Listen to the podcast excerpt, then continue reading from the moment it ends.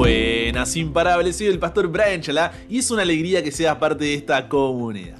Hoy nos encontraremos con Dios en Lucas capítulo 11 versículo 37 y capítulo 12 para seguir creciendo nuestra relación con Él. Recuerda estudiar estos capítulos antes de escuchar el episodio. Este no busca reemplazar tu estudio personal, sino motivarte y enriquecerlo. Con eso dicho, ahora sí, conversemos. ¿Qué verdad aprendemos sobre cómo es Dios y su dirección para nuestra vida? Padre, muchas veces te seguimos a ti sin saber realmente lo que significa y nos hemos metido en algo que no teníamos ni idea que era y cuando estamos a mitad de camino decimos, hey, yo no vine por esto. Y eso nos choca en el crecimiento de nuestra relación contigo. Por lo cual, ayúdanos a comprender realmente qué significa seguirte a ti y continuar profundizando en este tema del discipulado que Lucas plantea y que realmente podamos ser transformados por tu palabra. En el nombre de Jesús oramos. Amén.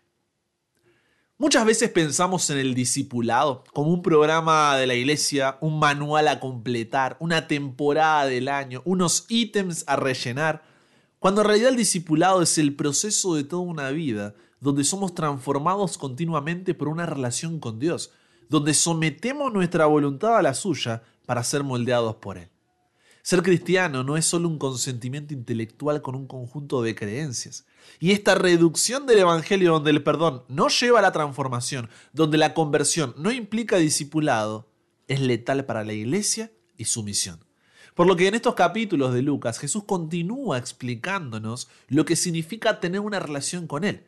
Y prepárate, porque para una generación como la nuestra, donde todo se trata del yo, este es un mensaje contracultural. En Lucas capítulo 11, versículos 37 al 54, Jesús es invitado a cenar por un fariseo. Durante la cena, Jesús critica la hipocresía y falta de justicia de los fariseos y los intérpretes de la ley, mostrándonos que el discipulado implica una vida auténtica y justa, viviendo de acuerdo con lo que creemos y enseñamos. Y continúa haciéndolo en Lucas capítulo 12, versículos 1 al 3 porque de nada sirve que tu boca diga una cosa mientras que tus acciones hacen todo lo contrario. Así que pregúntate, ¿estoy viviendo con autenticidad y justicia, siendo honesto, siendo transparente? ¿O hay áreas de mi vida en las que necesito hacer ajustes para no estar siendo hipócrita? Porque es más fácil vivir en hipocresía, en una aparente espiritualidad, que rendirle toda nuestra vida a Dios para ser transformados por Él. Pero cuando empezamos a vivir este tipo de vida, nos encontraremos con oposición. ¿Por qué? Porque vamos contracorriente. Obviamente nos vamos a encontrar con oposición. En Lucas capítulo 12, versículos 4 al 7 nos dice que el discipulado muchas veces nos llevará a ser perseguidos en los círculos que nos movemos, desde nuestra familia hasta la propia sociedad. Pero esto no debe desanimarnos. Tenemos que seguir confiando. Y mucho más en esas circunstancias. Muchas veces es en la prueba donde descubrimos la verdadera profundidad de nuestra fe y nuestra dependencia de Dios. Un Dios que no falla y promete estar a nuestro lado. Así que reflexiona. ¿Mi temor y confianza están en Dios o me dejo influenciar más por lo que piensan los otros? Porque como dice Lucas capítulo 12, versículo 8, todo aquel que me confesare delante de los hombres, también el Hijo del Hombre le confesará delante de los ángeles de Dios. En una sociedad llena de corrientes ideológicas que chocan contra nuestras creencias, necesitamos más que nunca pararnos del lado de la verdad. No permitir que la cultura interprete la palabra de Dios, sino interpretar la cultura por medio de la palabra de Dios. ¿Será fácil levantar la voz en medio de nuestra universidad, en medio de nuestro trabajo, en medio de nuestras amistades y familia? No, no lo será y nunca lo fue. Pero podemos tener la seguridad de que, incluso en la oposición, el Espíritu Santo nos dará las palabras para ese momento. Nuestra responsabilidad es saber por qué creemos lo que creemos y mantenernos firmes en estos tiempos turbulentos. Luego Dios se encarga. Nosotros plantamos y regamos. El crecimiento lo da Dios. Ahora, si el diablo ve que no puede destruirte porque te decidiste por Jesús, hará todo lo posible para distraerte, porque lo que el diablo no destruye, lo distrae. ¿Cómo? Haciendo que en lugar de colocar tus ojos en Jesús, como dice Hebreos 12, 1 al 2, lo coloques en la vida en esta tierra. Porque al final, donde esté vuestro tesoro, allí estará vuestro corazón. Entonces pregúntate dónde están puestos mis ojos. ¿Están puestos en Jesús o están puestos en mi vida en esta tierra? En Lucas capítulo 12, versículos 13 al 21, Jesús cuenta la parábola de un hombre que acumula riquezas, pero no tiene en cuenta a Dios. Dios le llama insensato, tonto, necio, porque su enfoque estaba en las posiciones terrenales y no en lo espiritual. El discipulado, el seguir a Jesús, el ser transformado continuamente por Él, implica priorizar el reino de Dios por encima de las posesiones materiales y reconocer la importancia de invertir en lo eterno. Invertir tiempo, esfuerzo, dinero, todo siempre pensando en lo eterno. Aquí es donde debes pensar qué lugar está teniendo en tu vida tu trabajo y estudios. Porque estos no son malos en sí mismos. Pero si cuando piensas en tu relación con Dios, estos tienen la prioridad, hay algo que está mal. Si te encuentras justificándote detrás de un, ay, apenas consigo levantarme para ir a, cuando llego no doy más porque, entre tantas responsabilidades no tengo tiempo para, hay algo que necesita cambiar en tu vida urgente. Porque lo que Jesús está diciendo es, ¿de qué te sirve ganar todo en esta vida? Tener ese trabajo, llevar pan a la mesa, tener esos estudios, esa carrera, ese título, si al final vas a perder la vida y nada va a servir. Como utilizas tu tiempo y o dinero muestra dónde están tus prioridades. Algo necesitas cambiar. Por eso encontramos personas que hoy en día al ver que laboral o académicamente no han conseguido lo que querían o en el tiempo que lo querían, piensan que son un fracaso y no le encuentran sentido a la vida. ¿Por qué? Porque sus ojos no están en Jesús y esto lleva a lo que vemos en la siguiente parte. En Lucas capítulo 12, versículos 22 al 31, Jesús habla de la angustia y la ansiedad. ¿Por qué? Porque la ansiedad es un exceso de futuro. Es cuando nuestra mente se preocupa en exceso por eventos y situaciones que aún no han ocurrido. Como el discipulado significa entregarle el control de la vida a Dios y nos encanta tener el control, nos desespera el no tenerlo. Son muchos los que ante las dificultades y problemas de la vida son consumidos por la angustia y la ansiedad. ¿Por qué? Porque dejan de mirar a Jesús y solo se miran a ellos mismos. Esto sucede de dos maneras. Dejamos de confiar en Dios y buscamos ayuda en lugares donde jamás debemos haber ido, contentándonos con una réplica que incluso por un tiempo puede funcionar, pero que a largo plazo nos deja en lugar peor del que estábamos antes. O pensamos que una relación con Dios se trata de que Él haga lo que yo quiero, cuando yo quiero, donde yo quiero, con quien yo quiero, y si no lo hace, no me ama, se olvidó de mí o no le importo. Es Dios quien está en función de mí y no yo en lugar de Él, llenándome de resentimiento y frustración por no haber actuado de acuerdo a mi voluntad. ¿Te das cuenta de las alternativas? Si te falta todo en esta vida, incluso la vida misma, ¿seguirías adorando? Porque si no, Jesús para ti es un medio y no un fin en sí mismo. Esa angustia y ansiedad que atravesaremos en muchas temporadas de la vida deben llevarnos a depender más y más de Dios, confiando que Él no permitirá que nada nos falte. Y en última instancia, nuestra salvación es su prioridad, incluso si eso significa que lo perdamos todo aquí, incluso la vida. Es muy fácil dejarse arrastrar por la corriente, quedándonos dormidos, en lugar de darnos cuenta los tiempos que vivimos. Hoy más que nunca la mayor necesidad del mundo es la de una generación que no se venda ni se compre. Una generación que sea tan sincera y honrada en lo más íntimo de sus corazones. Una generación que no tema dar al pecado el nombre que le corresponde. Una generación cuya conciencia sea tan leal al deber como la brújula al polo. Una generación que se mantenga de parte de la justicia aunque se desplome en los cielos.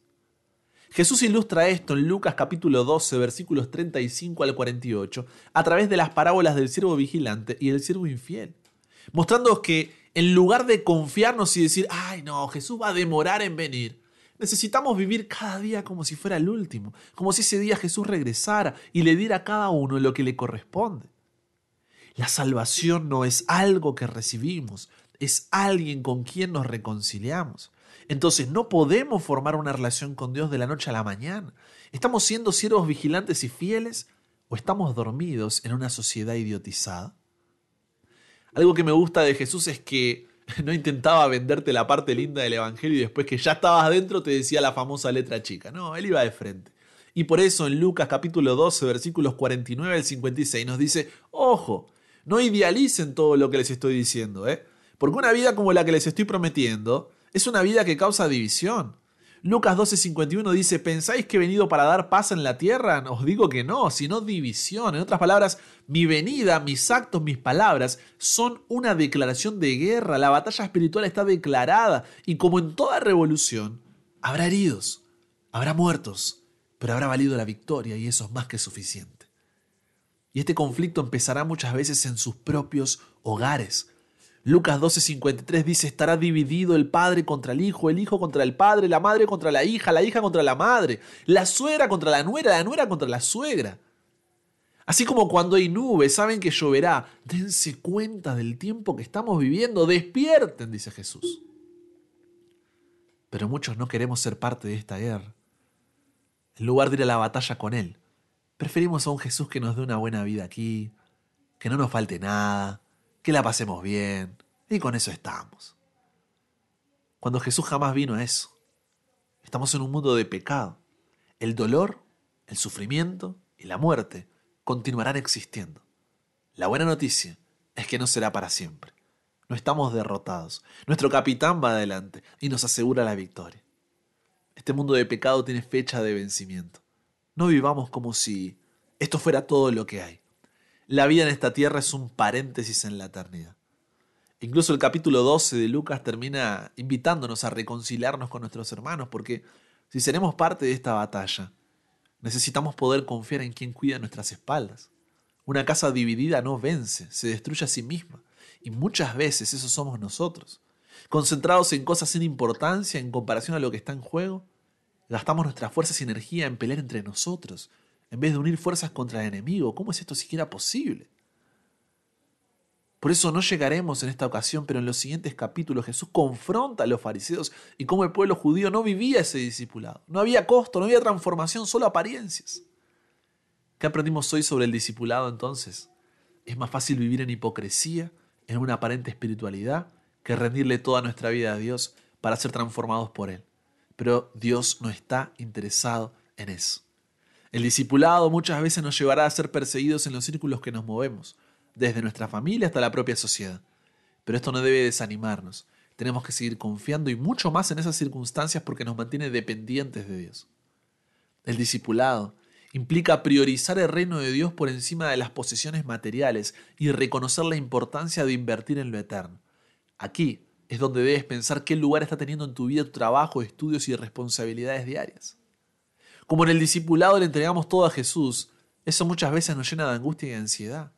Pero incluso en esos momentos podemos confiar en que Dios no permitirá que nada nos falte, sin olvidar que la vida en esta tierra no es necesariamente su prioridad, sino nuestra salvación, incluso si eso significa que lo perdamos todo aquí, hasta la propia vida.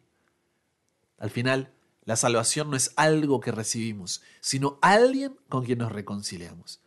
Entonces no podemos formar una relación de discipulado con Dios de la noche a la mañana. Necesitamos ser pacientes a largo plazo, entendiendo que es un proceso, y perseverantes a corto plazo para buscarlo cada día. La pregunta es, ¿caminarás hoy con los pies en la tierra pero los ojos en Jesús? ¿Qué te llevan a pensar estas conclusiones sobre tu propia relación con Dios? Conversamos con Dios sobre esto. Padre, ¿cómo nos confrontas con estos temas, Señor? Y cuánto necesitamos escucharlo, porque a veces ante el dolor, el sufrimiento, los problemas, las dificultades, nos desanimamos tanto, nos dejamos consumir tanto por esta vida y nos olvidamos cuál es el propósito por el cual estamos aquí. Es un propósito que va más allá del diario vivir. Es un propósito eterno, Señor. Por lo cual hoy nos consagramos nuevamente a ti. Queremos renovar nuestra confianza y pedirte que nos des las fuerzas para poder seguir adelante, colocando nuestros ojos en ti sabiendo que tú nos estás moldeando, nos estás transformando y que tú debes ser lo primero, lo último y lo mejor en nuestras vidas. Que esa sea nuestra decisión hoy. Y gracias por esta sacudida, Señor. Nos entregamos hoy a ti, Dios. Cámbianos, renuévanos, transfórmanos, somos tuyos. En el nombre de Jesús oramos. Amén. Y con eso llegamos al final. Comparte con otros lo que aprendiste hoy. Súmate a la comunidad en WhatsApp totalmente gratis si todavía no lo has hecho para recibir una notificación en tu celular cada mañana, escuchar los episodios sin conexión, tener material extra, hacer tus preguntas, acceder a contenido exclusivo y te espero en el siguiente para que nunca pares de aprender y nunca pares de crecer. ¿Por qué? Porque hasta el cielo no paramos.